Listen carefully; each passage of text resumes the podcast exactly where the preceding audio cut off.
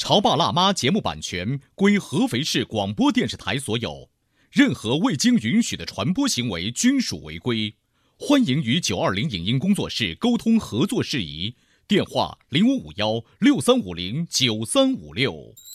本节目由九二零影音工作室创意制作。你有你的钻石金龟婿策略，我有我的全家海岛游计划。你扛着单反泡妞马不停蹄，我为孩子捕捉成长的美妙瞬间。你忽略我的魅力，我会证明这是谁的时代。你否定我的生活态度，我决定我的人生蓝图。帅哥俊男靠边站，有了宝宝的潮爸魅力更爆发。窈窕美女靠边站，有了宝宝的辣妈魅力更火辣。我是辣妈，不是老干妈，我为自己代言。我是潮爸，不是太阳能浴霸，我为自己代言。潮爸辣妈。本节目嘉宾观点不代表本台立场，特此声明。又到了寒假之后的开学季，面对没有收心、不想上学的孩子，有什么方法可以一招制胜？如何结合假期里的游玩经历，让孩子自主完成老师布置的作业？如何治愈孩子们的拖延症呢？欢迎收听八零后时尚育儿广播脱口秀《潮爸辣妈》，本期话题：赶走孩子的假期综合征。欢迎收听八零后时尚育儿广播脱口秀《潮爸辣妈》，大家好，我是灵儿。今天直播间为大家请来了小雪的妈妈，还有开心可乐的老爸，欢迎大家好大家好。哎，你知道从今天开始，不管是早开学几天还是晚开学，今天肯定是背着书包上幼儿园上学。所以呢，在一些家长朋友的微信圈里面，就会发布孩子各种校服照呀、早餐照啊，包括从今天开始正式的堵车照。嗯，我不知道各位，你们今天已经要开始送娃上学，我看你今天的脸色就已经不太好了，好累啊。我一般会发那个小朋友那个早餐照，嗯然后呢，主要是家里面也想了解一下，因为我们现在分工是这样，我们从他中班以后就早上我送，嗯因为我他妈妈时间已经到七点钟就要走了，嗯所以八点钟我正好能赶上。我会去的时候就拍那个早餐，嗯。然后拍了之后，然后给家里面所有的成员发一份，就告诉他们今天孩子在里面吃的是什么。对，但是孩子吃没吃完那是另外一回事。这是我最担心的一点。嗯对，因为每次都会问老师，老师说挺不错的啊，嗯，还好啊，但是有的时候不知道是真的是这样还是假的是这样你只。要看接孩子放学的时候，孩子会说：“爸爸，我好饿。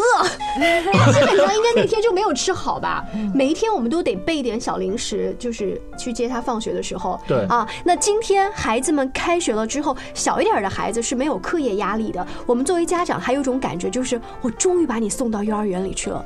我白天上班的时候可以不管了。对，可以不管他但是你们就是作为小学生，甚至我们广播间还有一些中学生的爸爸妈妈，反而压力会更大。对啊，嗯，刚才他说会给小朋友拍早餐照，那我会拍什么呢？我最喜欢拍的就是小朋友走过之后，比如说回头跟我招手的照片呐、但是一般他也不会太配合，所以我最后就养成习惯，我喜欢拍他进校园的背影。哦，对，我觉得那样的照片也挺好玩的。嗯嗯，他背个书包就往学校走了，然后一个学校的大门，我觉得那样的很有感觉，就是他去学习了，他去做他的事情。他也不知道妈妈在背后拍他。我不知道他知不知道，总之他不给我正拍正面了。你知道小学生啊，呃，像小雪这样的乖巧的小女孩，可能在恶补作业方面还没有给老妈带来太大的烦恼吧？怎么会呢？你们都是想象的吧？家有孩子就是这个要操的心很多。那过年的时候我们啊、也是放假嘛，大人也是放假，嗯我们也突然一下就是没有了那种就是压力啊负担的感觉，也想好好轻松一下。所以呢，对于孩子作业，你会跟他说啊，那好吧，年三十不写了，那好吧，年初一不写了，年初二要去哪家，或者年初三谁家到我家来，呃，来来往往，你这发现就四五天都不能写作业所以业。此时此刻我们正在直播间里面做节目，但是等到今天放学的时候，你觉得小雪她回来之后会带来什么噩耗？说哦，老妈，今天第一天开学我忘了什么作业？对啊，哎，这么说，我现在好害怕。嗯我感觉我们现在还蛮清闲的。嗯，就真的到上小学之后，我就发现压力随之而来，不光是自己工作压力，还有孩子学习的一些压力。嗯，我们现在是怎怎么样？因为他幼儿园现在跟大家说，好像他们幼儿园应该是合肥市极少数，然后开始学那个手脑算的，哇，挺好。就手脑哎算，就他们的一二三四五，就手指掰出来，跟我们平常说的那种方式是不一样的，就完全靠一个手，另外一个手是辅助的。所以他回来跟我说：“爸爸，你知道这个手脑算，老师今天教了我怎么加。”我看我都看傻了，因为我从来都没学过这个东西。就是你没有办法跟着节奏，或者对是辅无法沟通导他。对，所以我我感觉也许有好有弊吧。就优点就是老师这么小。中班的时候给他学这个手脑算，也许他也算不过来，是对是错我们也不知道，但起码锻炼了他的大脑。但是缺点就是他是对是错，在家里面我是没办法给他评判的，那是你的问题啊，你应该去上对吧？补习一直让他 学手脑算，刚才小雪妈妈提到了一个观点，就是寒假的时候，其实我们更紧张，因为寒假我们大人也放了。过年的假，所以我们大人的节奏也放缓了。等到他们小家伙开学的时候，他们要紧张起来，我们也要跟着紧张。但是相比较暑假要好很多，我们一直处于上班的正常节奏，他们就放他们的，我们能够很快的把他们拾到好，对不对对？对对，这段时间我就有一种上班的那个节后综合症，还没有完全恢复没进入状态哈对我就有种灵魂慢一步是吧？慢一步，我就是做节目，最近这两天节目不好听啊，各位听众，全国的网友，大家 包涵一下。没关系，大家节奏一样了大。家节奏对，这样能跟上我们的这种感觉，是不是？你知道有一些老师在这个假期的时候给家长布置了一个作业，不是孩子的哦，是家长。给你的孩子写一封信做新年礼物，所以这两天等于家长这个作业也要带过去交了。哇，哎呀，还以为是走入社会可以逃离这个学习课程啊。不一样 我当时哦为什么会看到这样一个作业题目？是我的朋友，她还算是一个才女，嗯，拿到了这个作业题说。我得写一点什么呢？写对你的期望，还是对你之前所有的问题的，就是点点面面的纠正？后来这个妈妈很聪明，她的文笔很好，她从孩子的兴趣着手，她把孩子这些年画画的一个历程给写了下来。重点是这封新年礼物的信啊，她总要给女儿看嘛，女儿看完之后哭了。一个哦小学一年级的小姑娘，然后哭完之后呢，那女儿心里肯定是有一些感想的。其实这个小姑娘等于要把妈妈的信加上她的感想打包在一起，再交给老师，这才是一就是。孩子也要写呀。你不能什么感想都没有，最后你就汇报给老师说，哦，老师，这是我妈妈交的作业，完了，没事儿了，肯定不能这样嘛。所以这其实是一个完整的，是老师本来的初心吧。他也希望就是亲子关系会更紧、密一些。如果这个时候让老爸来写一封信，我不知道爸爸会写什么。哎呀，我你刚刚讲这时候，我就在想，如果我们家要写我们家开心文要爸爸，你写的是什么呀？可乐顺便拽过来，啪 死了，就是这样的一个场景。刚才我一下就浮现了啊！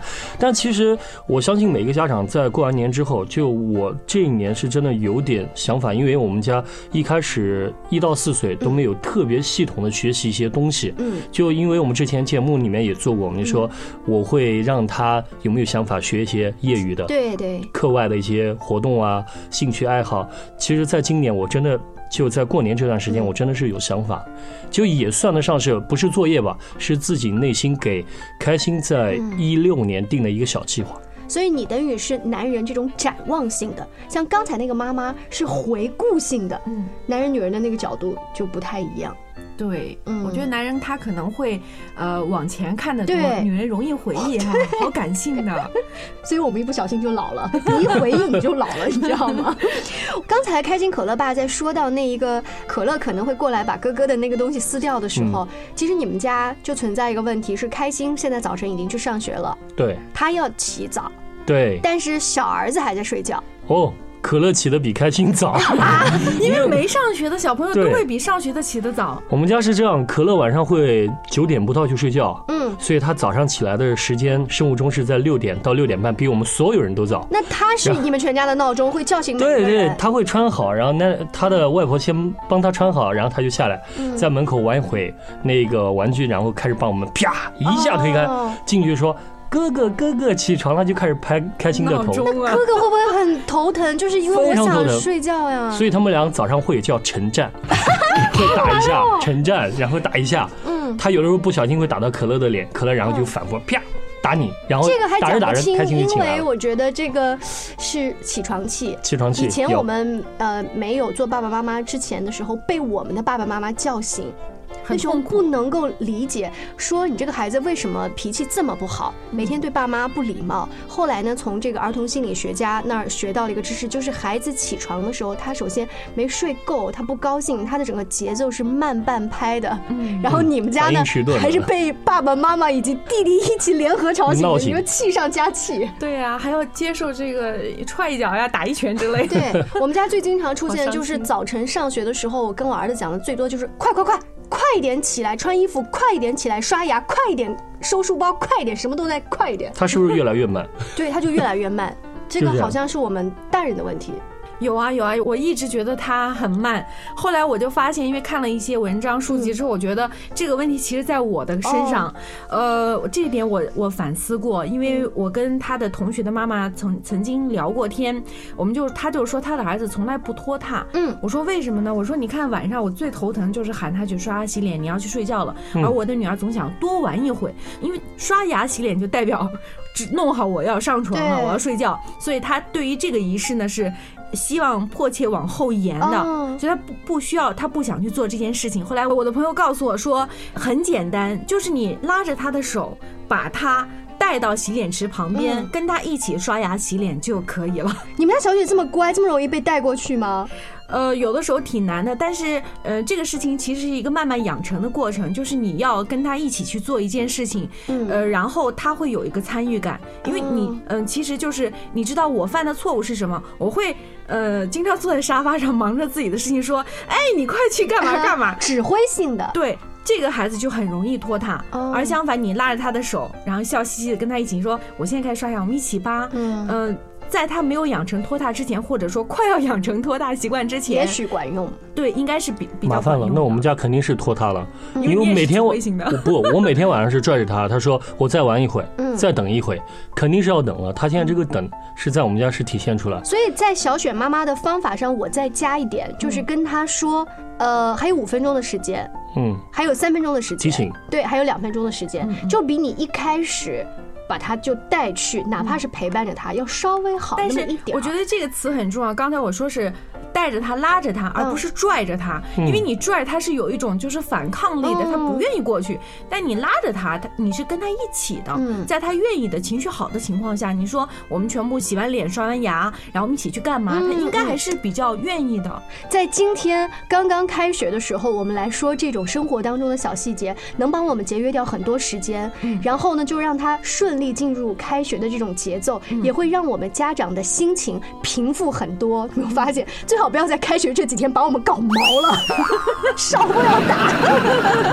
稍微休息一下，回来跟大家接着聊。您正在收听到的是故事广播《潮爸辣妈》。《潮爸辣妈》播出时间：FM 九十八点八，合肥故事广播，周一至周五每天十四点首播，二十一点重播。网络收听请下载中国广播、荔枝 FM、蜻蜓 FM、企鹅 FM、喜马拉雅以及苹果 Podcast 搜索“潮爸辣妈”订阅收听。微信公众号请搜索“潮爸辣妈俱乐部”，参与节目互动哦。潮爸辣妈广播新媒体社区正式开业啦！手机下载阿基米德 APP，搜索“潮爸辣妈”并加入社区，你就会拥有好听的节目、精美的礼物，甚至还能参与节目录制。别忘了下载阿基米德，收听“潮爸辣妈”，满满的幸福等你来拿。潮爸辣妈节目版权归合肥市广播电视台所有，任何未经允许的传播行为均属违规。欢迎与九二零影音工作室沟通合作事宜，电话零五五幺六三五零九三五六。潮爸到，辣妈到，准爸到，育儿专家，请。中国内地首档八零后时尚育儿广播脱口秀，陪你一起吐槽养育熊孩子的酸甜苦辣，陪你一起追忆自己曾经的小世界。潮爸辣妈。本节目嘉宾观点不代表本台立场，特此声明。又到了寒假之后的开学季，面对没有收心、不想上学的孩子，有什么方法可以一招制胜？如何结合假期里的游玩经历，让孩子自主完成老师布置的作业？如何治愈孩子们的拖延症呢？欢迎收听八零后时尚育儿广播脱口秀《潮爸辣妈》，本期话题：赶走孩子的假期综合征。欢迎回来，今天是各位小朋友正式开学，然后大朋友呢跟着一起找回手忙脚乱节奏的日子。开学之后呢，小朋友回到教室里面，会跟他的同学说：“我这个假期干嘛干嘛了。”应该会聊吧，对不对？分享我假期去哪儿拜年了，去哪儿旅游了，或者是遇到什么好玩的事儿了，还有收到多少压岁钱了。对，你有偷偷的听过孩子们的聊天内容吗？嗯，他会跟我说，比如说有一天他突然回来跟我讲，他说：“妈妈，以后你帮我开个银行账户吧，嗯，我收到所有压岁钱，你帮我存起来。”他是这么跟我说的。后来我不太明白他为什么会提到银行卡这个事儿。嗯。聊着聊着，我才发现原来他那天出去玩，跟小朋友在会聊天，呃，收到多少压岁钱呢？这个钱可以用来干嘛？有的小朋友就说：“我妈说帮我存起来。”哦，他必须要有那个参与感嘛。然后呢，这个话题是有时效性的。对，你们家呢？我们家是这样的，因为今年比较特别，因为他妈妈转行了，嗯，所以我们今年会收到压岁钱，跟他说帮妈妈交学费。哦。是这样的一个情况，然后跟他说了一下，就借用他的压岁钱帮妈妈交学费。但你有没有发现，你讲的这些都是你们传达给孩子，当他再把这些事情消化一下，转述给他的老师和伙伴的时候，我不知道他会讲什么。给妈妈交学费啦！对，然后老师会觉得很奇怪，惊呆了。像我们的那个老师就会给家长也布置这个作业，说呃要合理安排孩子的休息睡眠时间，让他多多去了解春节的习俗，然后甚至。是什么照全家福？等到开学的时候，让他跟小伙伴们分享，这是一个作业。我不知道老师最后会怎么样督促这个作业的完成情况，但是我作为一个家长，我是我是往心里去了。我就在想说，孩子们到了班级，今天呢，他会跟小孩说什么？我问他了，嗯，他说放鞭炮，嗯，然后呢？没有了。后来我就还跟他说：“你可以说说这个寒假你还学习了一些滑冰，这个你是以前你的小伙伴们是没有经历过的。”他说：“嗯，那滑冰有什么好学的呢？有什么好讲的呢？”我就跟他引导说：“我们可以画几张画，比如说冰场是什么样子的。然后我滑冰的时候，我是要带一些什么东西去。虽然他画的很丑，很不像，但是我说你就可以拿着这些东西去跟你的小伙伴一起讲。我也不知道。”今天放学回来，我来问问他有没有这样的机会哈。这个方法不错哦。这其实就是锻炼他跟小伙伴们主动去说。嗯，大家也可以来一起去试一下，不要觉得这个假期就这么糊里糊涂的过去了。但是我觉得孩子的记忆力跟他的表述力是有限的，一定要家长在家里面辅导。去不断的强化它，你用哪些东西跟你的小伙伴今天去分享？我想起来，在幼儿园的时候，老师也说过，就是呃，因为小学这边只要带寒假作业就可以了。在幼儿园的时候，老师说你可以到哪里去旅行了，洗一些照片回来跟我们分享。哎，那个时候幼儿园老师会让大家坐一圈，然后你去哪里玩啦，说一说呀，就会让大家去轮流去说。我我突然想起来这个画面了，有这特别好。你想一个孩子，如果他刚刚经历的一个他最开心的事情，他都。讲不清楚的话，那他跟人交流，他到底在说一些什么呢？哎，还真的很有意思的这件事情啊，因为以前还没有太，就是他会跟我聊，那我就听着，但是没有像你刚才说，哎，我可以让他画幅画带到班上去，这样讲起来他自己会他其实回忆。这有点像我们小时候语文课学那个叫看图说话，嗯，对，对不对？如果说你画那个四格画比较多的话，你就让孩子画一格画，也能帮助他捋清一下思维。这是我在家里面前两天做的这个事儿哈，不知道这几天的效果会如何。可是，在做这个事的时候，我又发现了一个问题，就是你因为太想把它当做一个事儿，他画的画或者他的思维不清晰、逻辑不对的时候，你就在后面好像拿一个小鞭子抽。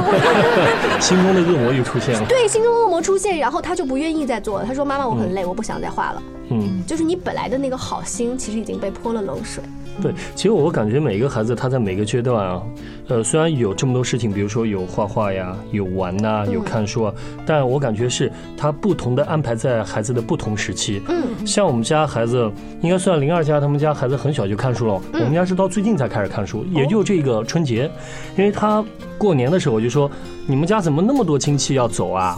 他说我不想去了。嗯，我想你不想去，那我们要也要懂礼貌，给别人拜个年，我们再回来嘛，嗯对吧？他行，他说我拜个年回来。他说你知道我现在想干什么？嗯，他说我现在想看恐龙的书。哦，然后因为我们家那本书当时是别人家大大大哥哥大哥给对留下来，当时给他看的时候，他讲我害怕，嗯。然后当时就没看。但现在突然间他要把它拿出来，我不知道是不是看了某一个，或者看了别人手上拿了什么东西，看了什么动画片，然后把他这个看书的这种心情给调出来了。哦，所以我现在每天晚上要翻大概八到十页，哇。那，很好。那上面，但我又感觉那本书有点太超前，上面全是拼音，哦，全拼，我就感觉他是不是感觉会脑子会很混乱，因为嗯。并不是以图片为主的。哦。所以我还指着那个拼音一个字一个字给他说，哦。就起码我感觉这两天成交就是恐龙那两个字他应该是认得了，哦，虽然不会写，笔画太多嘛恐嘛，但起码他认得，他能读出来，因为有标题带他念，也挺好。对，这样我感觉也是有一点收获。那其实孩子等于这段时间认识了恐龙嘛，你就可以跟他引导说，你到幼儿园可以跟他们介绍恐龙，对他们都不认识这些恐龙，呃这些小女孩可能觉得恐龙都长得一样的，嗯你就可以让他带几张恐龙的卡片去嗯教教那些小朋友。那你看他这些小朋友之间，特别是男生之间就有的交流，有话题了呀。嗯因为他现在还不会踢足球，嗯也不认识什么球星，但是恐龙是这个年龄段的小朋友的共同的话题，我觉得他们一定可以聊得很嗨哦。对，好奇度很高。对，我在刚放寒假的几天，小孩问了我一句说：“妈妈，今天还放假吗？”第二天又问：“ 今天还放假吗？”他不太确定这个寒假的概念是一个长长的时间哦，他以为星期六、星期天第二天就要上学。嗯当我告诉他：“嗯，你有一个长长的假期的时候，他说：‘哦，太好了。哎，他在上学前两天，他会不会有一点负面情绪，说我不想去，我想在家？”对他告诉我了，所以我很担心。这段时间，我除了用刚才我们说的滑冰或者恐龙去引导的这个方法之外，我不断的跟他说他们老师的名字，嗯。不断的跟他说，哪怕是一个朋友发的短信，我都是说你们老师给你发信息了。啊，你的好朋友给你发信息，而且我会格外的多让他的好朋友跟他去视频聊天，嗯，让他觉得啊，我的好朋友们，我很快就要见到啊你们了。对，过几天哎，而且见到你们，我要跟你们玩一些什么呢？反正在家这两天要多提。对你这招挺好，因为这个情况我在前两天嘛已经碰到了，因为我呃开心。一直在说，我又不想去了。嗯这件事我在之前节目当中跟他说，暑假的时候，嗯我不想去了。我说他有好朋友叫许成明嘛，我说许成明在等你啊，我不想见到他了。嗯然后后来他说，我就跟他说了很多不学习啊，怎样怎样不好。然后我老婆在第二天早上给我发个信息说，呃，昨天晚上有一件事，我当时没跟你说，但是我感觉你晚上再跟他说，因为还有一天要上课，嗯你那个不学习不要再提醒他了，让他已经开始有个不学习的一个一个意识了。就是我们可以说学习的好处，不能说不学习。哦所以我当时那天早上他跟我发了这条微信之后，我感觉对，那因为我那天我说你不学习的话，你看你嗯长大了怎么找工作啊？爸爸妈妈现在也是大学毕业才找到工作。我那天晚上跟他介绍了好多这么多，多这个后来介绍之后听不懂。感觉没用，但我老婆就说你不要把“不”这个字说出来，你要告诉他学习的好处，因为可以哪怕不说学习的话，你可以看到老师，可以看到同学，就像你刚刚说那种。正面积极对吧？的影响给。他看一下，FaceTime 一下，跟他同学在一块聊聊天啊。我们马上要见面了那种感觉，像我们家就首先会选班上的小女生要 FaceTime，挺好。啊，还有我觉得就是你知道，就很多比较内向一点的小孩，嗯然后如果长时间没有接触到同学或老师，再去上学会有害羞的感觉，因为嗯他们很久没见，比较陌生了，然后突然一下又要把他凑在一起去上上学，然后听课，肯定不适应的。对小雪之前也这样吗？呃，有过吧？我记得好像是上幼儿园的时候，我带他去上上课，然后他就说。啊，又要来吗？哦 对他会不知道怎么去重新跟老师打招呼，嗯会觉得一下子又变得比较羞涩一点。这一个过程大概得有一个星期。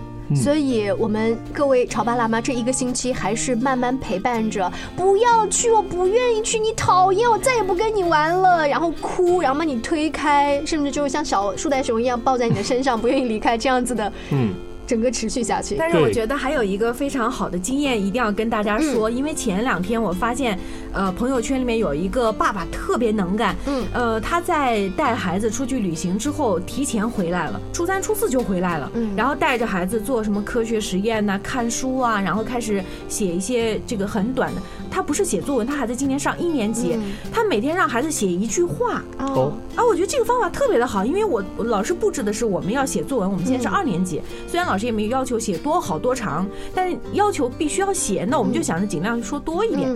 我的女儿就洋洋洒洒写了很多的废话，流水账。对，流水账是呃，但是那个爸爸就方法特别好，他是说儿子，你每天只要写一句话就行了，这句话你可以每天变换形式写。然后我就觉得，就是他底下的一句话就说我们要早点回来，重新适应上学的这个步骤啊节奏。所以我觉得呃，这个爸爸就比较有意识去做这样的。那现在已经来不及了，你知道吗？现在已经开学了，所以我只能说，呃，现在听到节目的爸爸妈妈，你等到下。下一个假期的时候再用，刚刚小雪妈说的那一招。对呀，走过弯路，现在有经验了呀。呃。对于上学的小朋友来说，除了我们刚才讲那些比较幼稚的方法，可能帮他们换一些新的文具，呃，这个是比较物质物质上的刺激。对，经常有人说这是开学的一个新的仪式嘛，要有仪式感。我我小学时候就这样，我记得那时候好像新书包，新书包，然后新的一个文具盒，而且自己挑选，就那时候好想带到学校去给别人 展示一下，这就会让你去上学了呀。对对，为什么我对我孩子没用这一招？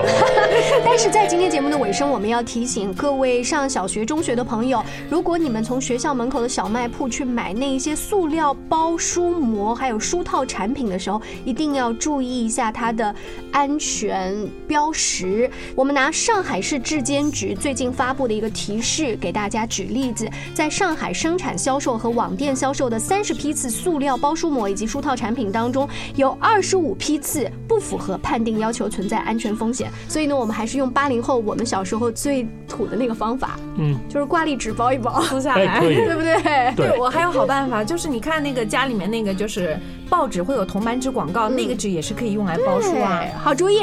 那在今天刚开学的日子呢，祝我们家长先放松心情，把自己的节奏调整好，各位小朋友就或许会好一点呢。我们下期见，拜拜，拜拜。以上节目由九二零影音工作室创意制作，感谢您的收听。